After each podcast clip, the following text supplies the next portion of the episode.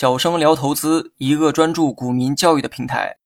今天我们主要讲的内容是低位补仓的注意事项。正确的补仓操作不仅对摊低成本、提高获利大有好处，而且对增加交易机会、激发操作活力也起到明显的作用。一般情况下，只要市场政策面和个股基本面没有发生质的变化，随便清仓出局是很不明智的选择。在保证市场与个股没有发生实质性病变之前，找机会低位补仓或许是摊低成本的不错选择。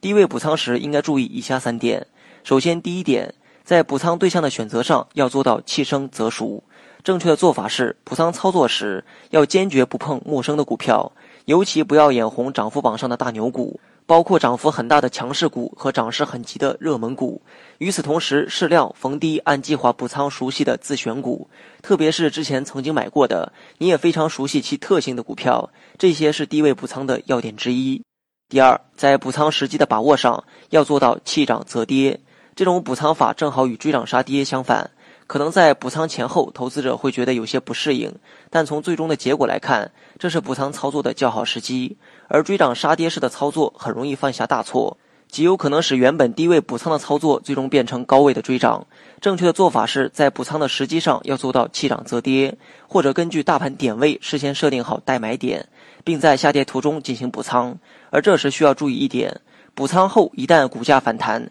一定要将之前补仓的那部分再减掉，以防反弹结束后趋势进一步下跌。第三，在补仓数量的确定上，一定要做到弃重则轻，这是补仓必不可少的一点。在补仓数量的确定上，一些投资者常会出现极端式的错误，比如满仓或者一次性补入单一品种，结果当补仓后大盘出现上涨，而补入的股票却是不涨，或者大盘大涨，补入的股票小涨时，就会影响心态乃至操作。而正确的做法是确保做到两补：一是不同品种之间的互补；二是同一品种内部的分补。通常用批次法确定每一次补仓的具体数量，而每一次补仓的数量不要超过之前的持仓的数量。好了，本期节目就到这里，详细内容你也可以在节目下方查看文字稿件。